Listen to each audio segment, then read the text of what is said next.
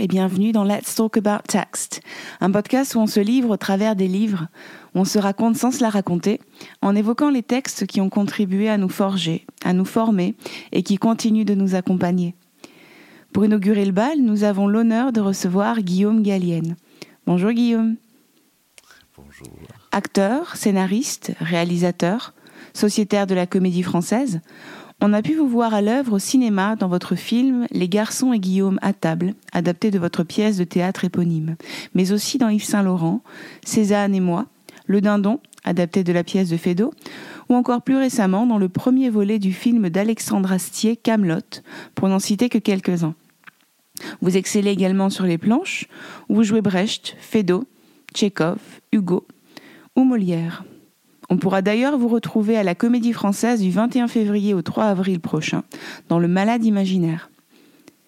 Acteur, mais aussi lecteur, Guillaume Gallienne, puisque c'est pour nous parler des livres qui comptent à vos yeux que vous êtes là aujourd'hui. D'ailleurs, quel genre de lecteur êtes-vous? Êtes-vous un amateur de bibliothèque? Préférez-vous la configuration intime du plaid et du canapé dans votre salon? Ou bien aimez-vous bouger? Aimez-vous lire dans les cafés, dans les transports? Et pourquoi pas en marchant? Ça dépend ce que je lis. Euh, je peux tout à fait lire des infos, euh, euh, la presse et tout ça, le, les réseaux sociaux. Ça, je peux faire ça en voiture avec la radio allumée. Je peux faire ça, enfin, en voiture à l'arrière, hein, dans un taxi, mais avec du bruit dans un café. En revanche, certains livres, je peux le faire, mais je n'aime pas ça. Le faire dans un endroit bruyant. Donc, je privilégie plutôt le calme. Ben, J'adore la nuit. Vous aimez lire la nuit Ah, c'est merveilleux. Non, mais là, je. Le, dévorer en silence euh, avec ma femme qui dort à côté. Et alors, moi qui continue à dévorer en silence, j'adore. Et vous avez une petite lumière quand c'est comme ça pour pas la réveiller? Ouais, ouais. J'ai une, euh, une espèce de petit truc là qui bouge là. Ouais. J'adore ça. Euh, L'idée de dévorer en silence, ça me plaît beaucoup. Est-ce qu'il y a un rituel de lecture pour vous? Est-ce qu'il y a des choses que vous avez besoin d'accomplir avant, pendant la lecture, pour accompagner la lecture? Est-ce que Non, vous pas aimez du tout. boire quelque chose? Non, pas du tout. C'est Ah, juste non. vous et le livre. Ah oui, oui, oui, oui. Enfin, c'est le livre d'abord et moi. Ouais. Oui, oui, oui. Non, j'ai pas. euh, non, je pas du tout ça. C'est pas un acte ritualisé pour vous. Non. Euh, Non, c'est le livre qui décide. c'est le livre qui décide. Très souvent. Quand on m'offre un livre ou quand j'achète un livre, il est sur une pile et, et, et je ne sais pas euh, quand est-ce qu'il va euh, atterrir dans mes mains. Ah, vous ne les prenez pas dans l'ordre, vous non plus. Pas du tout. Tout d'un coup, le livre s'impose. Et je dis, bon, d'accord, ok. Puisque tu insistes. Voilà. Et puis je commence. Et puis parfois je dis, mais excuse-moi, mais c'est pas du tout le moment.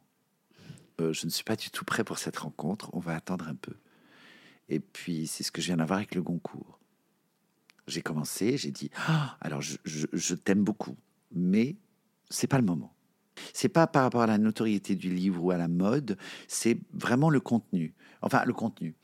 C'est la force, l'intelligence de l'auteur et sa force qui me désarme. Et en ce moment, je ne peux pas être trop désarmé. Donc, je, je lui dis, alors, euh, laisse-moi juste prendre un tout petit peu de force et je reviendrai vers toi. Et il y a un temps pour chaque lecture, donc. Ah oui.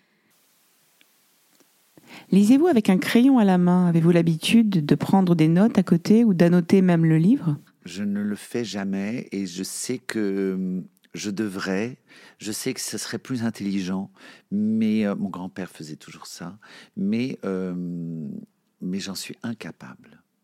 J'ai l'impression que le crayon, euh, la note, euh, me donnerait une autorité et un recul face au livre que je trouve d'abord un peu injuste vis-à-vis de l'auteur et euh, un peu ingrat.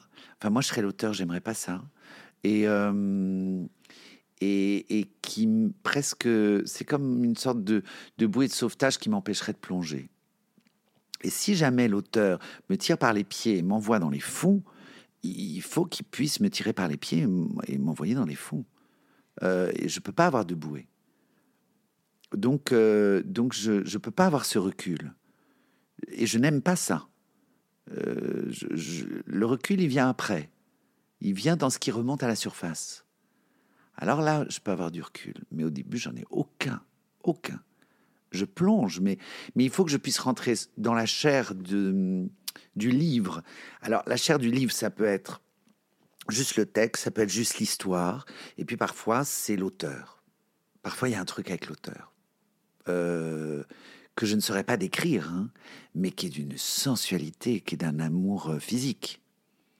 Euh, je, sais comment il respire, je sais comment il caresse, je sais, je sais, je, je devine. j'ai l'impression que c'est un hystérique qui parle, mais euh, mais c'est pas grave, j'assume. Non, mais j'aime vraiment plonger. J'ai ça de temps en temps. Il y a des auteurs où c'est vraiment juste l'histoire, il y a des fois c'est juste le style presque, et il y a des fois c'est c'est c'est la femme ou l'homme où je ah, je, je, je, je, sens comment cette personne est, j'aime cette personne, je, euh, euh, je, je, je, je vois sa, sa respiration. Ce que je veux dire, c'est que euh, j'ai un rapport extrêmement, ex- extrêmement sensuel à, à la lecture et sensoriel et sensuel. Et donc, j'ai besoin, euh, j'ai besoin de pas trop réfléchir. C'est après coup. Ça vous arrive de, de relire un livre, cette fois avec un crayon ou une feuille à côté? C'est pas tellement. Je relis des passages avec un crayon si tout d'un coup je veux. Et encore, c'est la. Je préfère tellement ma mémoire au crayon. Je préfère vraiment ce que ce que ma mémoire va sélectionner, va garder, plutôt que ce que mon crayon à un instant T va m'imposer de garder. Et la mémoire, c'est un, c'est un outil indispensable quand on est acteur notamment. Vous me confiez il y a quelque temps que quand vous lisiez un livre que vous trouvez euh, magnifique, vous vous sentez extrêmement intelligent sur le moment, vous le trouvez lumineux, mais Oui. si on vous demandait de, d'en rapporter le contenu à quelqu'un d'autre, vous Oui. pourriez être en difficulté. Oui. Et je me suis posé la question, est-ce que euh, vous avez, c'est presque une question rhétorique, j'ai l'impression, mais il faut la poser, Euh, est-ce que vous avez un rapport différent, par, exemple à un livre comme ça que vous lisez, un essai ou un roman euh, pour le pur plaisir, et aux textes de théâtre que vous devez apprendre pour les jouer ensuite sur scène? Ben, les textes de théâtre, déjà, je je suis pas un dingue, moi, de lire du théâtre juste pour le plaisir. Je trouve ça difficile. C'est comme les scénarios. Je trouve, je trouve que c'est une lecture difficile. Ça, ça, ça m'enchante pas du tout. Euh, moi, je suis très 19e. Le roman initiatique, et vas-y, et des tartines. Donc, euh, le théâtre à lire, euh, je trouve ça ardu. Mais bah, le théâtre, si on me propose le rôle, forcément, je, lis ou je relis le texte en- avec ce prisme-là. Donc, je suis déjà en train de le jouer, je suis déjà en train de m'imaginer. euh, mais du, coup, c'est les entrailles qui lisent. C'est presque, c'est presque, euh, c'est déjà en train de travailler quoi euh, à l'intérieur. Et puis. euh, oui, il y a le, oui, il y a le métier, j'imagine, qui vient teinter un peu. C'est possible. Mais ça fait tellement pas partie de mes lectures. Moi, j'adore le théâtre euh, en tant que spectateur, en tant, en tant que lecteur, c'est pas trop. euh, alors là, pour le coup, c'est vraiment quelque chose à étudier. Euh, Lorsqu'on me donne un texte de théâtre, c'est quelque chose que j'étudie. Donc j'ai une réflexion, en fait. J'ai quand même une réflexion, j'imagine. Je ne sais pas. Je ne saurais pas dire, en fait. Je lis pas beaucoup de théâtre. je lis du théâtre quand on me dit est-ce que tu veux jouer ce rôle ou, euh, ou, ou plutôt quand je joue un rôle et que j'ai envie de lire le théâtre, le reste de l'auteur. Ça, oui. Alors je vais euh, là, mais c'est quelque chose que j'étudie. Là, je, je redeviens euh, l'étudiant. D'accord. Et puis de temps en temps aussi, je m'amuse. Alors ça, c'est un autre amusement, c'est les traductions.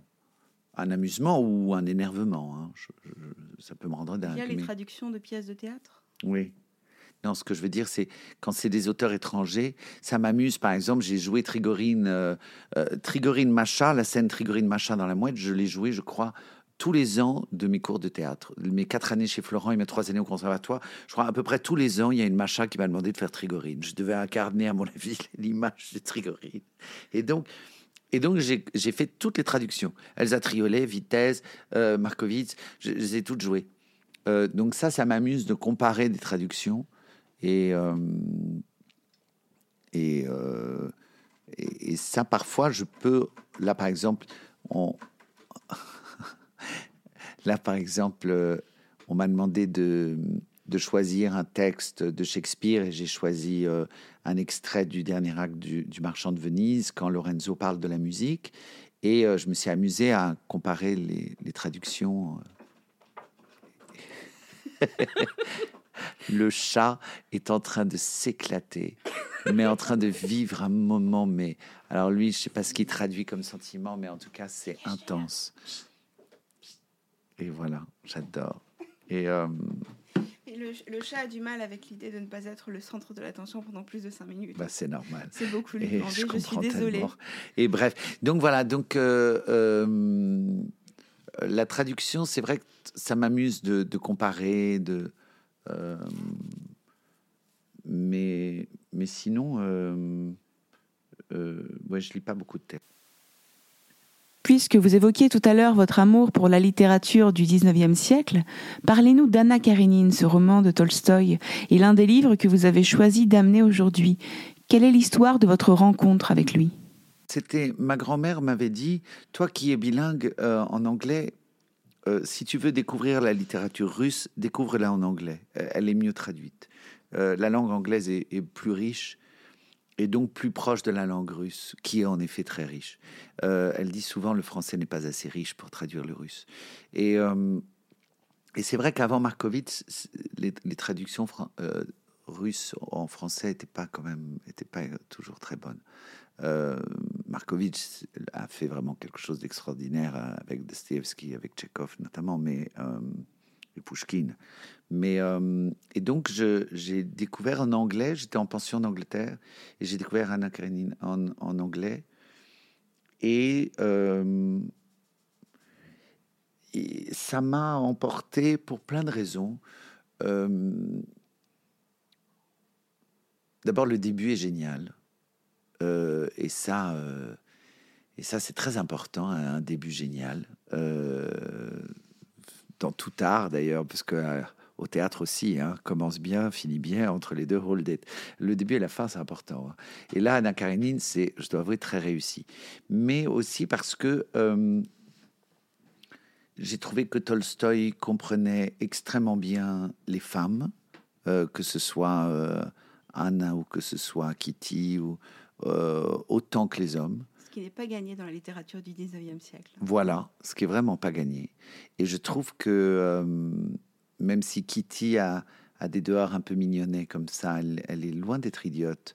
Et, euh, et puis, et, et quant à Anne, elle, je trouve qu'il a très bien compris cette femme. Certains diraient qu'il est un peu dur avec Vronsky. Je le trouve pas si dur. Euh, bref, j'aime beaucoup euh, déjà euh, comment il comment il il incarne autant qu'il représente. Ça, je trouve ça très beau. Il lâche aucun des deux. Et puis et puis moi, j'ai adoré l'histoire entre Lévin et Kitty, mais j'ai plongé là-dedans presque plus que Anna. Et, euh, et je sais qu'un jour, il y a une, femme de lettres qui m'a dit non, ça c'est pas possible, vous pouvez pas dire une chose pareille. je dis bah si, je vous assure. Euh, J'aime beaucoup cette histoire. Elle, euh, je sais pas ce qu'elle, euh, ce qu'elle remue en moi. Euh, parce que c'est assez monstrueux et, et, et en même temps, il, est tellement beau. Enfin, je trouve ça très beau. Mais il y a le beau et le monstrueux qui se côtoient, en fait. Et c'est ce qui fait, je pense, la force de, de ce texte et de la manière d'écrire de Tolstoï, c'est que euh, on a vraiment affaire à des êtres humains, c'est-à-dire pas des archétypes, pas de purs salauds ni, ni des anges, Oui. mais des individus qui, en situation, euh, peuvent avoir des, des comportements, des humeurs euh, extrêmement, extrêmement diverses en fait. On a du mal à les cerner pour ça. Et avec en même, et avec en même temps un, un esprit de conteur. C'est ça qui est magnifique avec Tolstoï. C'est qu'il vous dit, je vais vous raconter un conte. Donc il vous embarque comme ça, comme un conte. Sauf que justement, il ne se sert pas des archétypes du conte. Et il humanise vraiment ces personnages, mais en disant, c'est un conte. Et alors, on est, on ne sait pas finalement. C'est magique, c'est poétique. Il campe la neige, le machin, le jardinier qui passe au loin, l'arbre qui tangue les bouleaux. On a tout. On a, on a vraiment. C'est vraiment toute l'époque des itinérants, du, mouvement des itinérants, peinture russe. Et, vraiment, on a tout. On sent la campagne, les paysans qui moissonnent, on sent la troïka, on sent tout ça. Le conte, les images du conte, et dedans. Ah, la passion, le drame de la passion, la brûlure, le, voilà. C'est vrai que ça rappelle beaucoup la, tradition du conte comme tradition d'abord de l'oralité. On n'est pas tellement dans le, modèle du conte, vous savez, avec euh, le début, les péripéties, le dénouement. Euh, ça, on est très loin de ce, genre de modèle schématique. En revanche, j'ai l'impression qu'on est vraiment dans, bah, la tradition du conte, qui est une tradition finalement qui, bah, qui est à la fois occidentale et orientale, et qui consiste à vraiment incarner l'histoire qu'on mhm. raconte et, jouer d'ailleurs avec l'oralité quand c'est quand c'est raconté face à un public en direct, euh, jouer avec la musique, jouer avec les bruitages. On a presque l'impression d'entendre en fait parfois j'ai l'impression les bruits, euh, les bruits de la moisson, les bruits du, de la gare. Euh, quand on lit Tolstoï, c'est assez fou. Absolument, il a vraiment ça. Il, est, il, est, il est attentif à ça. il est sur le bout des doigts de, de tout de toute façon, les grands génies sont attentifs à tout. Pas, les grands génies s'en foutent de rien. J'ai jamais vu un génie dire je m'en fous. Non, mais c'est vrai. Non plus, c'est vrai. J'ai vu beaucoup de cons dire je m'en fous. Mais un génie dit jamais je m'en fous. Euh, c'est le propre du génie. Ça, tout l'intéresse. Tout. Il est attentif à tout. Après, il peut, il peut, il peut dire on va peut-être pas s'éterniser là-dessus mais euh, il en fait le choix. Mais le choix n'est que après étude, n'est que après intérêt. Pour en revenir à Tolstoï, euh, euh, ça a été une emportée, un voyage. Je suis parti avec lui, il m'a emmené pendant quand même beaucoup de pages. À l'époque, j'avais pas l'habitude, j'étais assez jeune, j'avais, je crois, 14 ans ou 15 euh, ans. J'avais pas l'habitude de lire, euh, je sais pas, 500 pages ou 600 pages, ou au moins, je sais pas. Donc, il, m'a vraiment emporté et, et, euh, c'était une des premières, un, un, des premiers grands voyages que j'ai fait, que j'ai fait tout seul, quoi. Vous disiez que le début est particulièrement réussi et que c'était important. Je me permets de lire la toute première phrase du roman mmh. qui est célèbre et qui pour le coup m'a scotché. Hein. Dès, la première page et la première phrase, c'était fait. Toutes les familles heureuses se ressemblent. Chaque famille malheureuse, au contraire, l'est à sa façon. Ça m'a immédiatement rappelé la formule de, euh, de Hegel lorsqu'il parle, quant à lui, de, l'histoire avec un grand H, et qu'il dit que les périodes de bonheur sont les pages blanches de l'histoire. Mmh. Vous, comment vous l'avez compris, cette phrase? Euh, ben, je, me suis, j'ai juste tout de suite euh, vu qu'il me posait une intrigue euh, et qu'il me disait, d'entrée, il, me disait bon, tu penses bien que si je commence par ça, euh, ça va pas être hyper heureux. Enfin, je vais te proposer les deux et tu vas choisir, mais ça va pas être hyper heureux. Il se trouve que moi j'ai choisi le bonheur. Bon, mais ça c'est, je suis constitué comme ça. Mais donc j'ai choisi Lévin et Kitty. Mais il m'a proposé, il me propose les deux et il me dit je vais pas aller dans la direction du bonheur, mais il me l'offre quand même et c'est ce que j'ai retenu le plus. Bon, mais peut-être qu'il serait pas content, mais voilà. Il n'avait qu'à pas proposer. Bah oui, il m'a proposé les deux. Bon, bah moi j'ai choisi. Vous avez choisi le bonheur, Guillaume Gallienne. Et à lire votre cousine, Alicia Gallienne, on a comme l'impression qu'il s'agit là d'une tradition familiale. C'est le deuxième livre dont vous avez souhaité nous parler aujourd'hui, un recueil de ses poèmes intitulé L'autre moitié du songe m'appartient. Une étoile filante, votre cousine, que je découvre grâce à vous. Fulgurante comme seul peut l'être quelqu'un qui sait que sa vie sera brève, elle est morte à 20 ans, d'une maladie, et qui a décidé de vivre malgré tout, intensément. D'elle, vous dites, elle m'a donné le goût des mots. Quel impact a-t-elle eu sur vous, sur votre vie, sur votre carrière et sur votre rapport au texte? Bah, en tant qu'acteur décisif, puisque j'ai décidé de faire du théâtre le jour de sa mort. Donc, euh, donc c'est vraiment le. Euh, ma mère est venue euh, et montée, est montée dans ma chambre, m'a annoncé la mort d'Alicia, et, et, je crois qu'une heure après, c'était décidé.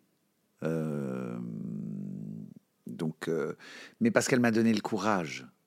D'abord, elle m'a donné la notion de la mort que j'avais, mais d'une manière un peu romantique euh, parce que son demi-frère, mon cousin Eric, était mort quand j'avais 5 ans déjà.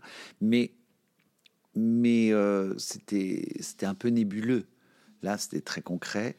Euh, et donc, elle m'a donné le courage de me le dire, donc de le dire aux autres, mais d'abord de me le dire. et puis à quel point, et puis surtout, elle m'a fait prendre conscience de la chance que j'avais. Et que cette chance-là, on n'en a pas 36 donc, euh, donc vas-y, mon gars, faisons quelque chose. Je veux dire, tu as, de la chance, alors vas-y. Euh, parce que moi, j'étais pas malade. Donc, euh, donc t'en fais quoi de cette vie-là? Et, et, la joie de ça. la tristesse, finalement, de sa mort a été immédiatement accompagnée de la joie de ma vie. C'est touchant ce que vous dites à son sujet dans la manière dont elle a joué un rôle déterminant dans votre choix de carrière, parce qu'il y a un passage, un texte, un poème où elle s'adresse à son frère Eric, justement, mmh. et où elle dit que la meilleure raison d'exister, c'est de lui survivre. De le survivre, bien sûr. Et c'est fou, je trouve, comme, comme formule, parce que généralement, on a l'impression que c'est la chose la plus difficile qui soit, euh, la, la, dernière chose qu'on a envie de faire, de survivre à quelqu'un qu'on aime. Et elle, elle réussit à, en faire une force. Et je pense que c'est une force. Alors, euh, moi, j'ai toujours fait du deuil une force.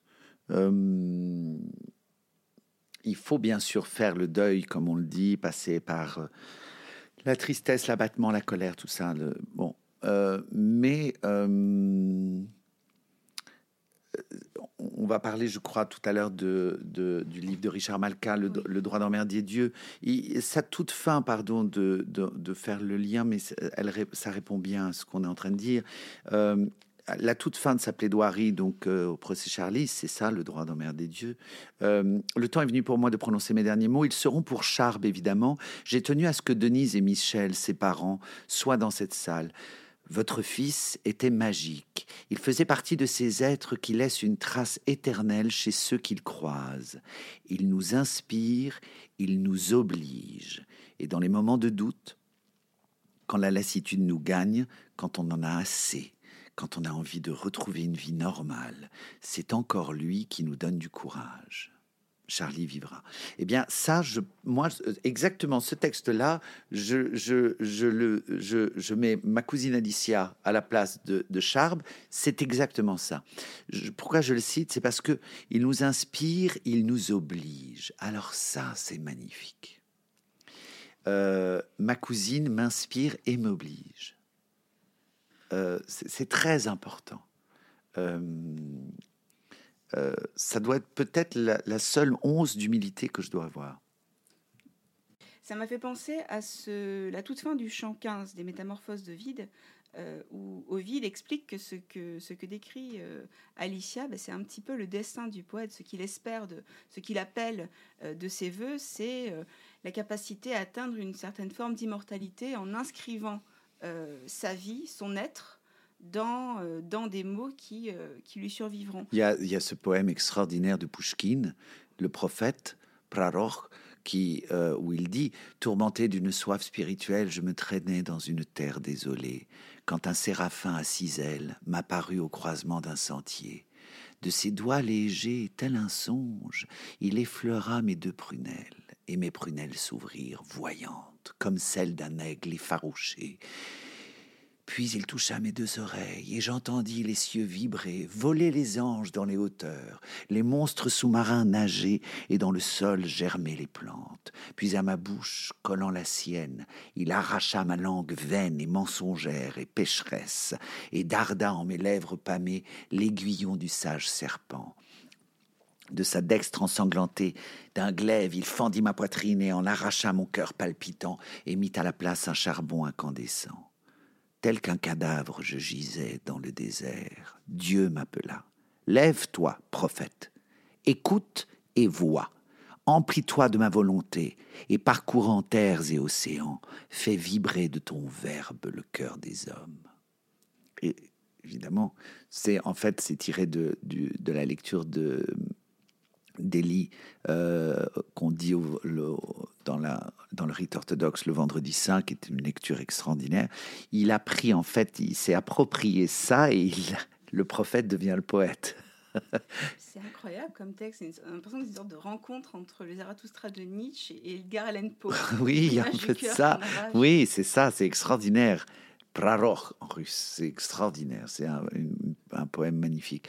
Et, et c'est vrai que le, le, L'idée d'être survécu par les mots, le verbe, bah, c'est Saint Jean, hein, au commencement était le verbe, c'est vraiment ça. Et Alicia, ma tante lui disait, mais, mais pourquoi est-ce que tu écris tout le temps Et Alicia répondait, j'écris pour être lu. Mais c'est la meilleure réponse. Bah oui, c'est tellement juste, elle avait 16 ans. J'écris pour être lu. Et voilà, et enfin elle l'est. Je voulais lire un, extrait. Euh, parce que parce que euh, quand on parle d'un poète, il faut toujours. Euh, ah oui, ouais, le sillage du soir venu.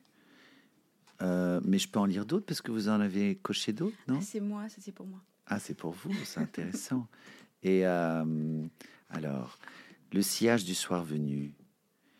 Et si un jour je me dois de partir, de refermer les portes derrière toi pour ne plus m'apercevoir que je t'aime, et si un jour il fallait que je m'en retourne, que je doive quitter tes doigts qui me parlent, pour ne plus me déguiser de ton visage, si un lendemain ou une veille tu me perds, à tant de murmures que répondre, à tant de lueurs dans tes yeux, ma bouche pendue à ton cou, perdue à ton corps, à tant de lueurs ardeurs, oublions les réponses et pardonne-moi. Pardonne-moi, mon amour, de m'appartenir de toi, dans toi. Avant de refermer le verrou et de m'enfuir, j'embrasserai ton regard, tes cils longs et recourbés. Je me donnerai au sommeil dans tes bras, dans tes bras pour un dernier refuge, une ultime promesse que tu ne tiendras pas. J'emporterai le secret, le vertige de ce que tu me disais lentement et tout bas. Sans doute de nous deux, c'est moi qui aime le plus fort, mais il faut partir avant, avant qu'il ne soit trop tard dans le cœur de tes bras, avant que tu ne m'oublies dans l'horizon du soir, avant que tu n'aies l'illusion de me posséder entièrement. Car vois-tu, je suis tout comme le vent, tout comme le vent qui caressera ton visage pour toujours, et qui portera en lui la saveur de ta peau, où j'ai vu mon empreinte mon image, une nuit, ou peut-être toute la vie. C'est si beau. Sa poésie grave vraiment dans, la matière des mots le passage d'une vie euh, condensée. Un peu comme un diamant, vous savez, qui jaillit sous la pression incandescente du carbone. On sent vraiment chez elle une, urgence ou même une fureur de, vivre euh, qui débouche sur ce, ce défilé en accéléré, de l'enfance, de l'adolescence, de l'âge adulte et même parfois hein, de, la maturité dans certains passages. Euh, toutes ces époques de la vie qui n'auront pas le temps d'advenir puisqu'elle est morte jeune et qui pourtant semblent déjà là dans les mots euh, d'une femme de 17, 18, 19 ans. On y trouve l'amour, on y trouve la mort, on y trouve l'attrait des corps, la piété filiale, et tout ça s'enchevêtre dans ces poèmes, pour former comme, une symphonie de, la synchronie, pourrait-on dire, qui aspire à, conjurer euh, la malédiction d'une chronologie qui se sait écourtée. Parce qu'elle n'aura pas le temps de vivre sur la longueur euh, toutes ces choses que les plus chanceux euh, ont le temps de vivre, elle essaye de tout vivre tout de suite. Et cette célébration de la simultanéité se traduit également, il me semble, par ce qu'on pourrait appeler une, euh, une éthique du bien vivre, pas au sens du, bien moral qui s'opposerait au mal moral, mais au sens du vivre intensément. Et il y a ce, ce passage où elle dit Et ce sont des pages entières à écrire qui assoiffent le cœur, qui remontent à la surface comme ces souvenirs à revivre, faute de les avoir bien vécus. Ça, c'est extrêmement proustien quand même, de dire, bon, ben, si on l'a pas bien vécu sur le moment, alors revivons-le. C'est les intermittences du cœur. C'est vraiment ça. Euh, C'est le principe des intermittences du cœur. Il n'a pas vécu son deuil, ben, il le revit. Il lui manque le toc-toc-toc euh, contre la cloison de sa chambre à Balbec et ah, ça y est, il replonge.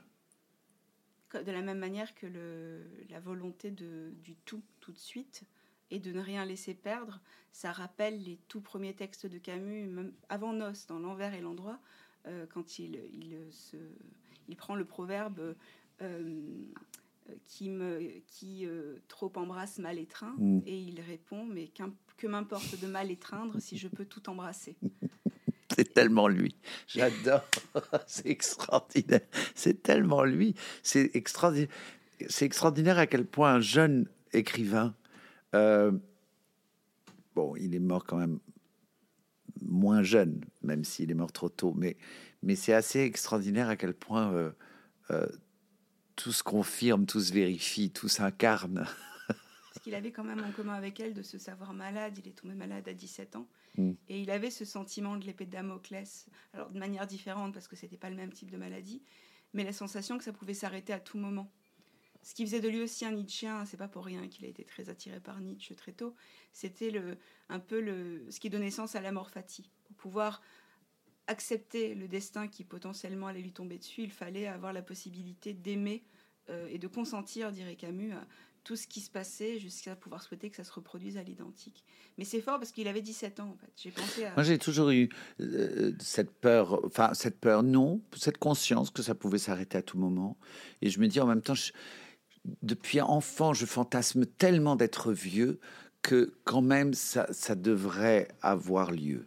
Parce que c'est pas possible que ce gamin de 4, de 4 ans qui fantasmait déjà d'être vieux, alors c'est que apparemment il va, il- je dois être vieux. C'est vraiment, c'est que, enfin, visiblement, euh, l'enfant en moi en avait tellement envie qu'il doit y avoir quelque chose qui fait que je dois l'être à un moment. Vous le souhaite. c'est gentil. Quand on, on la lit, on, on s'aperçoit que non contente d'être une, une grande écrivaine, elle était aussi une grande lectrice. Oui. Ça transparaît. Euh, on, voit passer la Dame aux Camélias, on voit passer Notre-Dame de Paris, elle parle d'Esmeralda dans un de ses textes, on voit passer Le Petit Prince, Euh, et même quand elle ne le cite pas, on- quand elle ne les cite pas, on voit passer un certain nombre d'auteurs et d'influences, notamment, j'espère ne pas dire de bêtises, mais j'ai ressenti beaucoup de, euh, de surréalisme. Oh bah, certains de énormément. Elle adorait Breton. Bon, alors Baudelaire, Éluard, ça évidemment, mais elle adorait Breton. Et puis, ah oui, oui, elle adorait les surréalistes, beaucoup. Et les dadas. Ça se sent. Ah oui, oui, oui, J'ai oui. pensé effectivement à Breton, à Éluard, mais aussi à, à Apollinaire avec Guirlande de loup. Bien où sûr, elle parle des elle fleurs, adorait. des parfums, du corps des femmes. Oui, puis, son, et puis elle adorait Dali. ah oui. Euh, D'ailleurs, l'idée de l'horloge, euh, L'horloge. tout ça revient hein, quand même Oui, pas mal dans sa poésie. Euh, bon, le temps, évidemment, mais... Euh,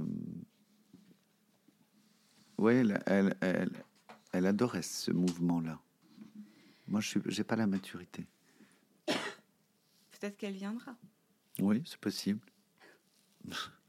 Euh, puisque c'est euh, c'est une des choses qu'elle dit euh, qui m'a frappée, l'idée que lire pouvait être une, une manière de revivre, ou peut-être une autre manière de vivre, pas forcément une vie de substitution, hein, puisqu'elle a aussi vécu euh, en, Ah, dehors, euh, en oui. dehors des livres, Oui.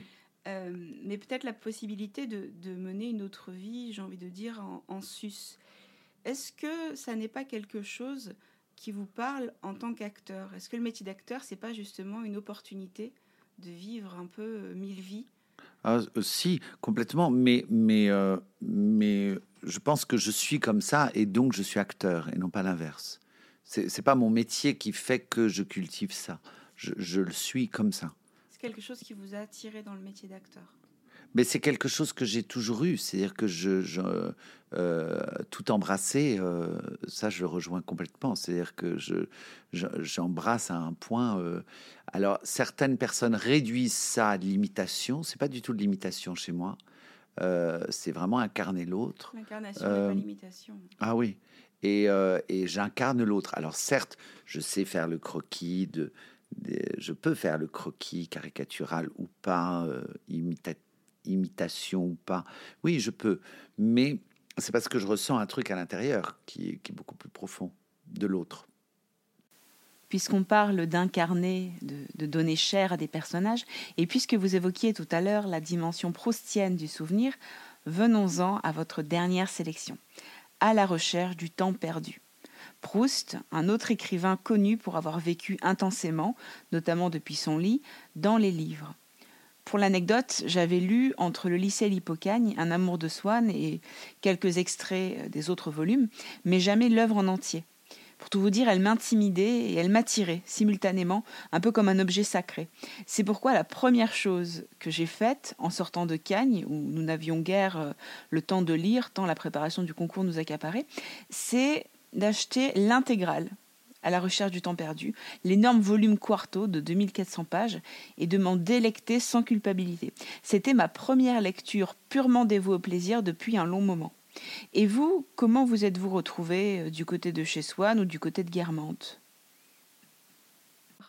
Euh, moi, je l'ai très mal rencontré. On s'est croisés, donc euh, voilà, euh, quand j'étais en, oui, en première ou en classe prépa, je sais pas. bon, un amour de soin, ça m'est passé, mais alors vraiment à côté.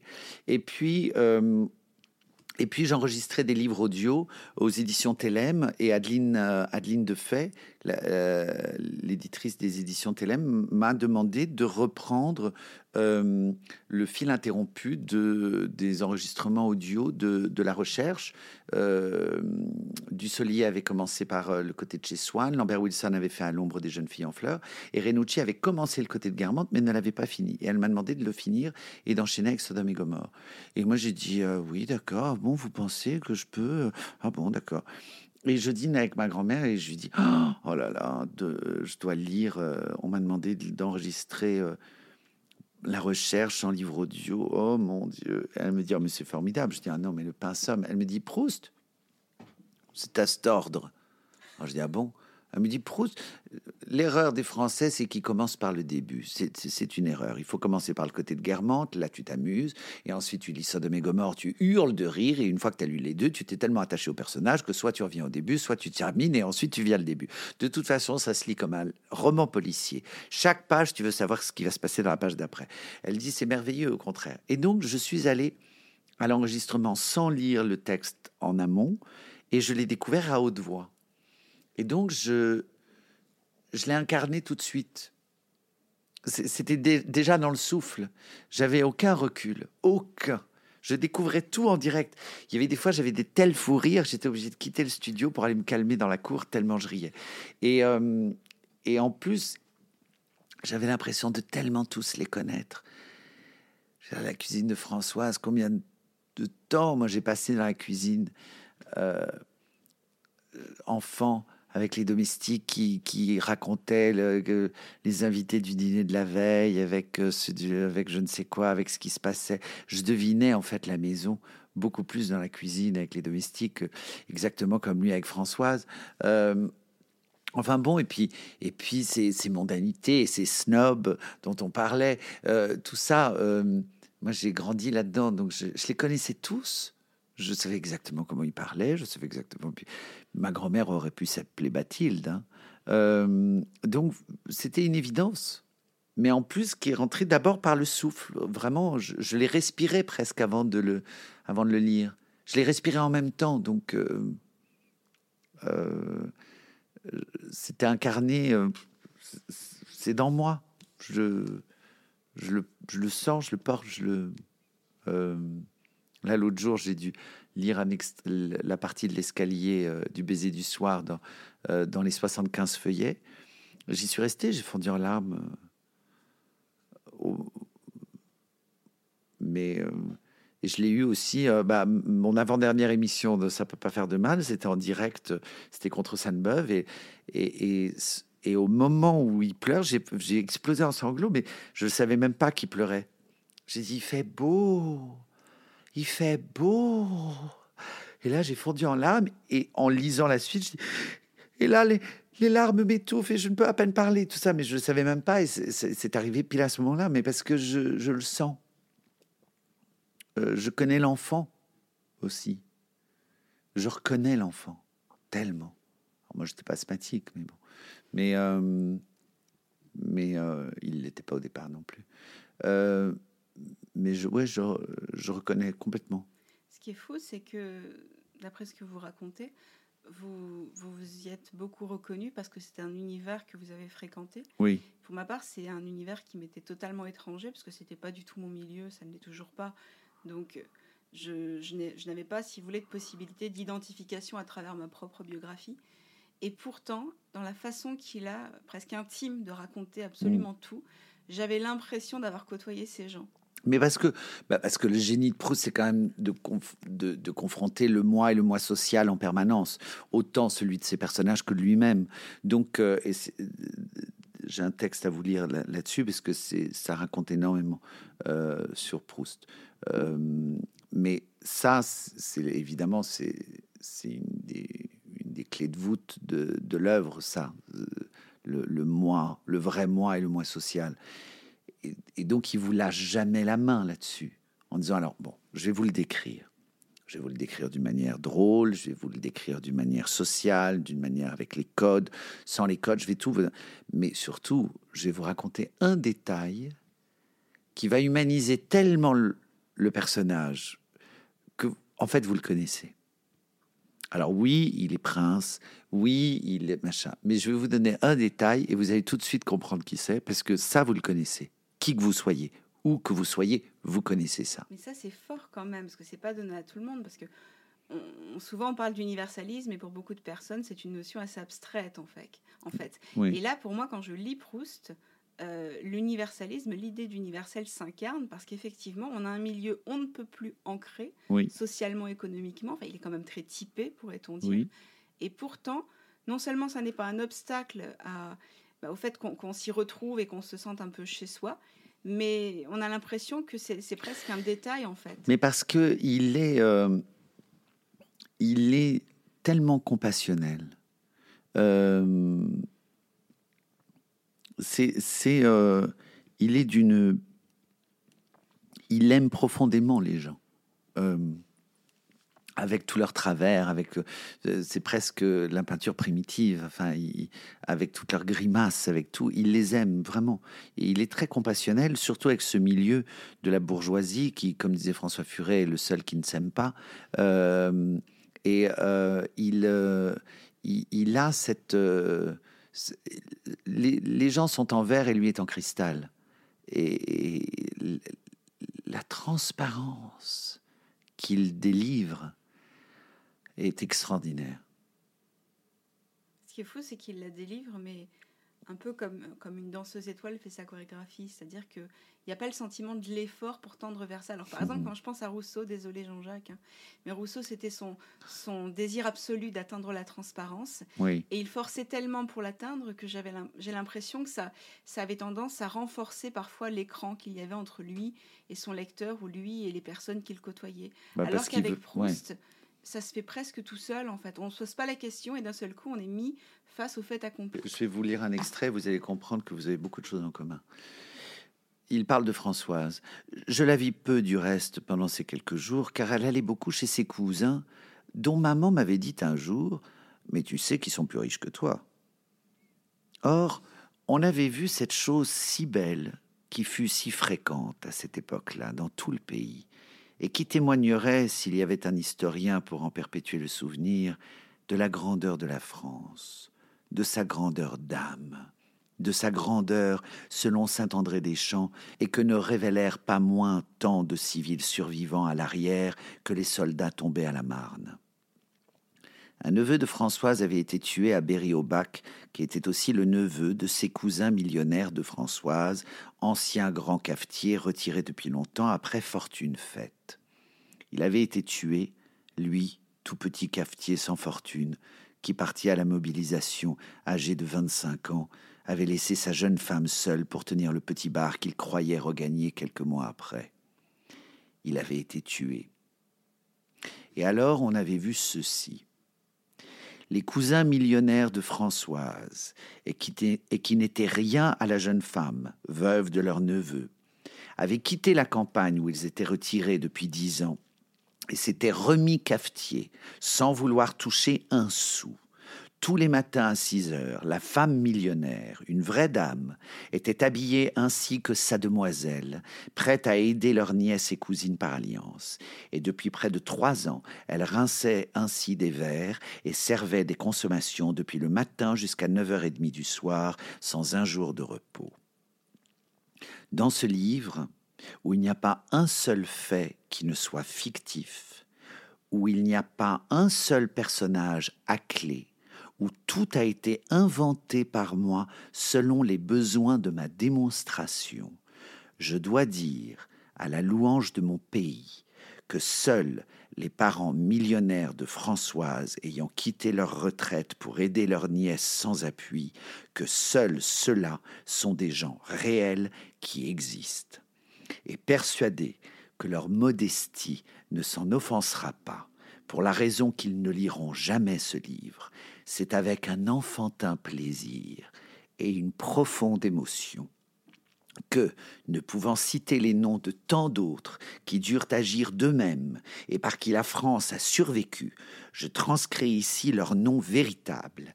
Ils s'appellent, d'un nom si français d'ailleurs, la rivière.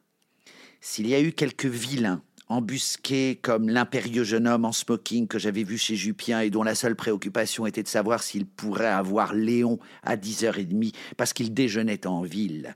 Ils sont rachetés par la foule innombrable de tous les Français de Saint-André-des-Champs, par tous les soldats sublimes auxquels j'égale les Larivière. Vous voyez, évidemment que Proust écrit aussi pour vous, évidemment que vous êtes dans Proust. On l'est tous c'est le monde, j'ai envie de dire, le monde parmi les hommes. Ça me rappelle le texte de Camus où il décrit le mécanisme de la polémique, qui est si contemporain, hein, on connaît très bien, où il dit qu'à cause de ce mécanisme, où les gens s'insultent et ne se voient plus, nous ne vivons plus parmi les hommes, mais dans un monde de silhouettes. Et là, c'est tout le chemin inverse qui est fait, en fait. Mm. On pourrait partir d'un monde de silhouettes, ce qu'on résumerait en lisant ce texte à des bourgeois ou des, riches face aux pauvres. Mm. Et là, on a des personnes, on a leur nom, on a leur histoire que personne ne peut deviner. Euh, derrière l'étiquette, il faut apprendre à les connaître. Euh, il, faut, il faut les voir en tant qu'individu, en tant que personne, pour pouvoir s'en rendre compte. Et c'est juste fou euh, de, voir la différence que ça fait des personnes qu'on aurait considérées comme complètement étrangères, au sens le plus fort du terme, à notre univers et même au monde vrai en général, d'un seul coup ont une histoire. Je ne sais pas si vous voyez ce que je veux dire, mais je vois extrêmement bien ce que vous voulez dire. ça, c'est alors heureusement, ça, ça fait partie de mon éducation. Je l'ai toujours eu. Donc, euh, euh, j'ai été élevé certes dans un milieu de grands bourgeois de machin, mais alors ça, c'était la base. Euh, tout le monde a une histoire et il n'y a pas de, comment dire, de catégorie. Si vous le voulez bien, avant de découvrir notre recommandation commune pour le vendredi lecture de la semaine, vous allez nous lire un poème de Réverdy. Réverdy que votre cousine met beaucoup d'ailleurs. Il s'agit de mon poème favori de sa plume et il s'intitule Tard dans la vie. Je suis dur, je suis tendre et j'ai perdu mon temps à rêver sans dormir, à dormir en marchant. Partout où j'ai passé, j'ai trouvé mon absence. Je ne suis nulle part, excepté le néant.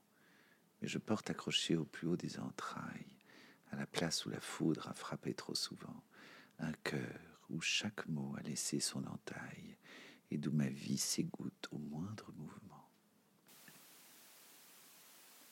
Guillaume Gallienne, vous avez lu et vous recommandez comme moi à nos auditeurs Le droit d'emmerder Dieu de Richard Malka, publié cette année aux éditions Grasset. Il s'agit d'une version écrite et donc un peu plus longue d'une plaidoirie prononcée le 4 décembre 2020 au cours du procès des attentats de janvier 2015.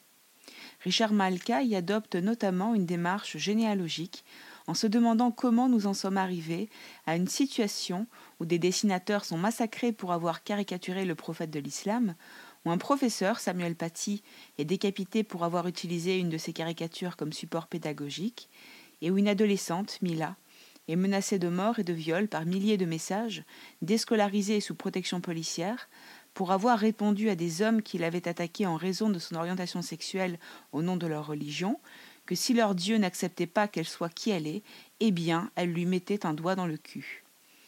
Et la réponse de Richard Malka, le dénominateur commun qu'il relève et qui me paraît fondamental, c'est le mensonge. Son plaidoyer aurait pu emprunter le titre d'un livre d'Anna Arendt, Du mensonge à la violence. Tant il montre que le mensonge, la réécriture du réel qui vise à inverser les rôles, à faire passer les victimes pour les bourreaux par peur d'appeler les choses par leur nom, est le chemin le plus court et le plus sûr vers la catastrophe. Il y a d'abord eu le mensonge de ces imams intégristes danois qui, en 2005, furieux que la publication des caricatures du prophète Mahomet dans un journal n'ait pas provoqué le scandale qu'ils auraient souhaité, sont allés montrer dans plusieurs pays arabes les fameuses caricatures en en ajoutant trois qui n'y figuraient pas, deux extraites d'un site catholique suprémaciste blanc, et une qui était une photo d'un homme déguisé en cochon, prise à l'occasion de la fête du cochon de Tulle, et dont ces imams ont prétendu, à tort évidemment, qu'elle était censée incarner la vision que les Occidentaux se sont fait du prophète. Il y a eu aussi, quinze ans plus tard, le mensonge de cette collégienne qui avait attribué un comportement choquant à son enseignant Samuel Paty au sujet d'un cours auquel elle n'avait pourtant pas assisté. Et puis, aujourd'hui encore, Tant de personnalités publiques répètent que Mila a manqué de respect à l'islam, qu'il faut qu'elle arrête de provoquer, et ils font cela en falsifiant le déroulé des faits. On transforme en adolescente adepte de la provocation gratuite une jeune femme lesbienne qui s'est défendue en répondant sur le registre dans lequel elle avait été attaquée pour son orientation sexuelle, à savoir la religion. Bref, en lisant Richard Malka, on constate à quel point tout commence par les mots on constate qu'il suffit de distiller des mensonges pour attiser les passions tristes qui finiront par s'épanouir dans le cœur des bourreaux, et on comprend qu'il importe, pour cette raison, de rétablir inlassablement les faits. Quelle impression vous ont laissé les mots de Richard Malka, Guillaume Gallienne? Eh ben moi j'ai été, euh, euh, en fait, ce qui m'a le plus euh, touché et impressionné dans ce livre, c'est que tout ce que vous venez de dire est c'est comment c'est dit. Euh, euh, en fait, l'humanité, l'intelligence et l'humanité de Richard Malka, euh, c'est ça, moi, qui m'a qui m'est apparu. D'abord, c'est d'une grande clarté, tous ces propos-là que vous venez de tenir. oui, bien sûr que c'est ça. Mais l'intelligence, il, opère, je trouve, quelque chose qui est dans une plaidoirie, le but, c'est quand même, dès la première phrase, d'aller à un point. Or, je trouve que la manière dont il procède est plus proche de l'écriture circulaire que de l'écriture linéaire. Il essaye de tout dire. Il a cet optimisme euh, dont parle Madelson dans, dans Les Trois Anneaux, de l'écriture circulaire, de il prétend tout dire. Et ça, je trouve ça très touchant. Euh, ça, ça, me, ça, me, ça me bouleverse. Euh, parce que je, je suis d'accord avec lui, il faut essayer en tout cas. J'aime cet optimisme. Euh, il y a une chose qui, qui, me, qui me plaît d'entrée, c'est page 13 où il parle donc de son rôle d'avocat de la personne morale de Charlie Hebdo. Euh, il dit ce rôle ne m'amènera pas à plaider pour les caméras ou pour l'histoire avec un grand H. J'en ai rien à faire de l'histoire. Je veux plaider pour aujourd'hui, pas pour demain, pour les hommes d'ici et maintenant, pas pour les historiens du futur. Le futur, c'est comme le ciel, c'est virtuel. Alors ça, ça me bouleverse. Euh, je trouve que euh, euh, je vois, je vois l'homme d'action qui résonne, euh, qui résonne de, tout, de toutes ses fibres et, et, qui a raison. Je pense que ici et maintenant est essentiel et ça me touche énormément. euh, qu'il dise ça à ce procès. Ensuite, son procédé de pouvoir de, de raconter d'abord l'histoire du blasphème, avec cette histoire extraordinaire de Maupertuis en 1740 qui, qui, qui donc va, va va faire son Galilée en disant excusez mais en disant non elle est, en fait elle est pas ronde euh, la Terre. Elle est même un petit peu curvée au niveau des pôles. Et qui est à l'origine en fait de, de l'encyclopédie puisque il dit je, je pense qu'on peut vérifier scientifiquement les choses même à l'encontre de ce que veut, de ce que pense ou de ce que l'Église aimerait que nous pensions.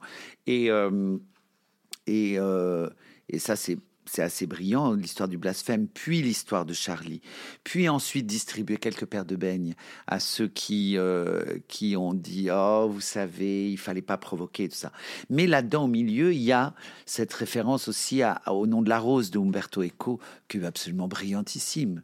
Euh, en disant mais, mais c'est vrai, ce livre qui faisait sur le, sur le rire, ce, ce, ce livre terrifiait les, les moines et, et cet intégrisme est pointé d'une manière géniale. Bref, et puis cette fin, quand il dit, euh, à propos, quand il dit à Denise et Michel, les parents de Charbe, euh, que leur fils euh, était quelqu'un de magique et que surtout il nous inspire, il nous oblige, je trouve que cette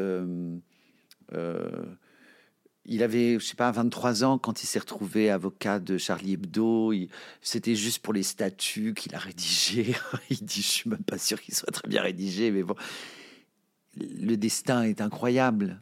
Euh, il demande beaucoup de courage. Il, euh, il, demande beaucoup de courage, le destin. Et, et, en même temps, euh, là, une humilité, je trouve. De dire ben, il nous oblige. Voilà. Euh, j'aime beaucoup le, le, quand ce sens du devoir n'est pas dogmatique, quand le sens du devoir est, humain en disant j'ai croisé un être merveilleux euh, et donc euh, cette personne m'inspire et elle m'oblige. Euh, je me reconnais complètement là-dedans avec ma cousine, évidemment, mais pas seulement ma cousine, plein d'autres. Euh, toute rencontre inspirante euh, et un peu magique m'oblige. C'est très important. Il, faut rendre quand même si on vous apporte de la joie, alors il faut, il faut rendre de la joie. Il faut, euh, si on vous apporte de la connaissance, alors il faut rendre de la connaissance. Enfin, c'est, c'est, on, je sens ça moi, euh, et, et ça m'a beaucoup, beaucoup touché ce livre. Au-delà, au-delà des faits et de l'intelligence de nommer, d'écrire noir sur blanc, de re- remettre là, ici et maintenant. Mais euh, ça m'a beaucoup touché. Le bonhomme m'a beaucoup touché. Et donc j'ai voulu le rencontrer. Et heureusement je l'ai rencontré. Et je lui ai dit alors moi d'abord euh, je sais pas comment tu as fait pour pas fondre. Moi d'abord je vais te dire là j'ai fondu en larmes. Justement quand il dit euh, ici et maintenant moi j'ai fondu en larmes en le lisant. Euh, je dis à tel moment je sais pas comment toi tu as fait pour ne pas fondre en, en larmes. Et à tel moment je sais pas comment tu as fait pour pas péter les plombs pour pas hurler de colère. Et il m'a répondu cette phrase extraordinaire que j'ai fait mienne dans la seconde. Il m'a dit La douceur est invincible. Avec une telle douceur, il me l'a donné cette phrase, mais avec une telle douceur, pas mièvre, pas mignonne, une douceur, euh, une douceur investie, une douceur. Euh, portée, déposée, présente. Merci beaucoup Guillaume Gallienne pour ce moment de douceur et de joie contagieuse. Chers auditeurs, vous pourrez retrouver dès demain sur le site de Tête à Texte les livres dont nous avons discuté aujourd'hui. Nous vous donnons rendez-vous la semaine prochaine en bonne compagnie du journaliste Alexandre Kouchner. Et nous laissons le mot de la fin à notre invité qui prête sa voix à un magnifique texte de Borges intitulé Le chiffre. À la semaine prochaine les justes. Un homme qui cultive son jardin comme le souhaitait Voltaire. Celui qui est reconnaissant à la musique d'exister. Celui qui découvre avec bonheur une étymologie. Deux employés qui, dans un café du Sud, jouent une modeste partie d'échecs.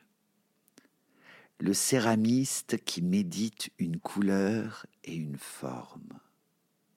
Le typographe qui compose bien cette page qui peut-être ne lui plaît pas. Une femme et un homme qui lisent les derniers tercets d'un certain chant celui qui caresse un animal endormi, celui qui justifie ou cherche à justifier le mal qu'on lui a fait, celui qui est reconnaissant à Stevenson d'exister, celui qui préfère que les autres aient raison.